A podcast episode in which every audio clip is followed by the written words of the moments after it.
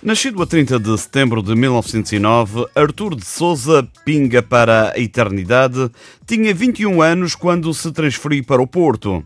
Mudança que envolveu alguma polémica e que nunca foi esclarecida e que fez azedar as relações entre os dois clubes. Lourenço Pinto é o presidente da Assembleia Geral do Futebol Clube do Porto. Ainda muito jovem, acompanhou a carreira do madeirense Pinga, um jogador de uma capacidade técnica muito elevada é de um atleta fabuloso, um atleta de eleição, daqueles que nascem mesmo para a prática de futebol, é inato na própria pessoa. Eu era um jovem quando ele jogava, aliás, ele veio para o futebol do Porto, ainda era nascido.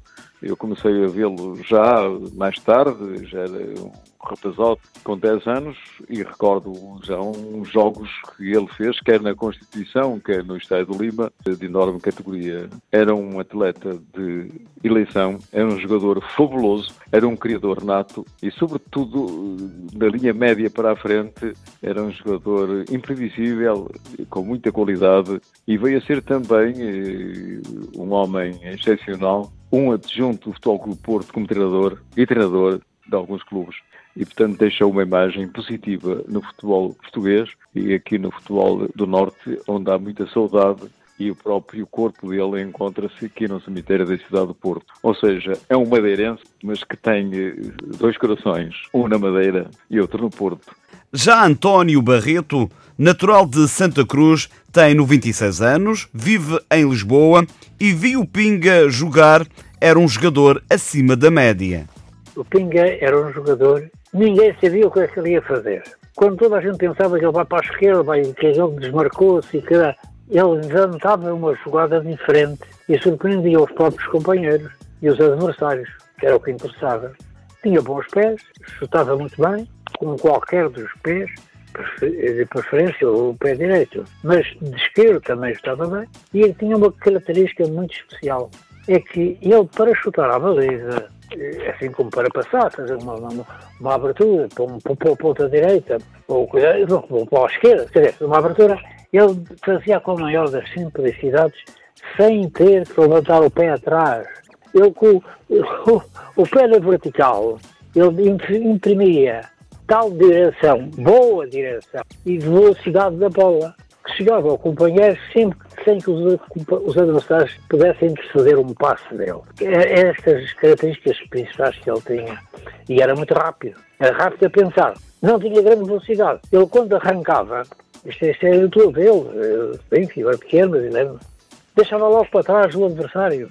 Este madeirense viu muitas vezes o Pinga jogar e refere que nessa equipa do Porto havia outro madeirense que era uma peça fundamental para o Pinga brilhar. No Futebol Clube do Porto, que foi o clube onde ele desenvolveu e foi a grande figura do nosso futebol português, foi porque tinha lá atrás dele um companheiro que tinha, ele tinha levado para, para o Porto, também jogador do Marítimo, que era o Carlos Pereira. O Pinga era de Gaula e o Carlos Pereira era de, do, do sítio da Lombada, ambos no Conselho de Santa Cruz.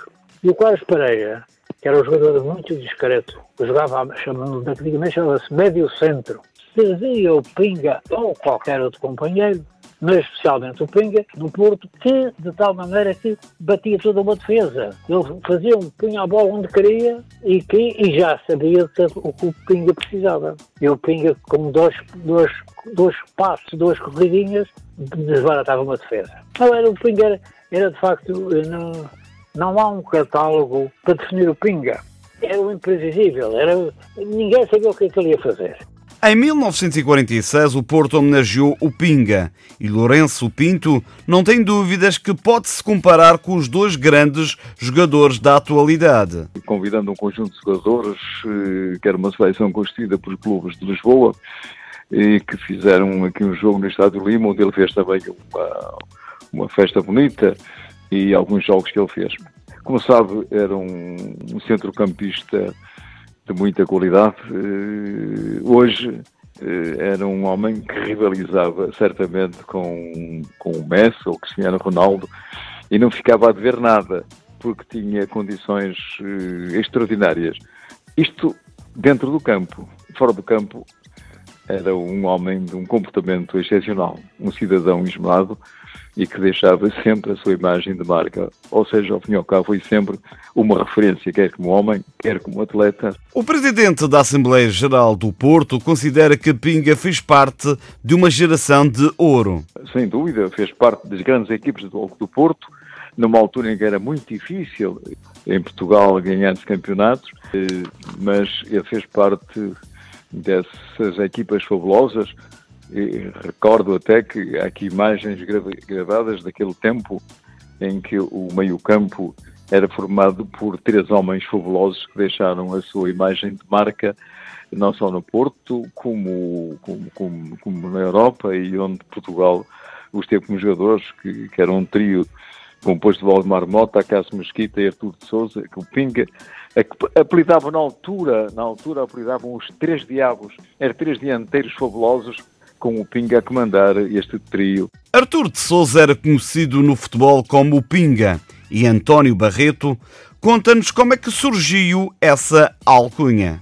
O Artur de Souza Pinga era dali de Gaula e vinha ao Funchal com uma tia vender leite, com umas vasilhas, aquelas vasilhas próprias e tal. E entretanto, uma das vasilhas onde ele transportava o leite teve um furinho e pingava e arranjou uma, uma bola de madeira, de, de, de, pano, uma coisa assim agarrado com um barbante que ia pendurado. Mas ele tinha uma característica, é quando essa bolinha se soltava ou deixava ter a ação de, de impedir que o leite saísse, saltava. E então ele dava-lhe pontapés. E andando dizia, olha, agora pinga. Agora pinga, porque pinga porque eu aqui tinha caído. Pronto, e daí está Ron Pinga. Artur de Souza, mais conhecido por Pinga, fez a sua estreia na seleção a 30 de novembro de 1930. A carreira de Pinga no Futebol Clube do Porto foi simplesmente extraordinária. Transformou-se no maior ídolo do clube e foi considerado na altura o maior artista do futebol português de todos os tempos.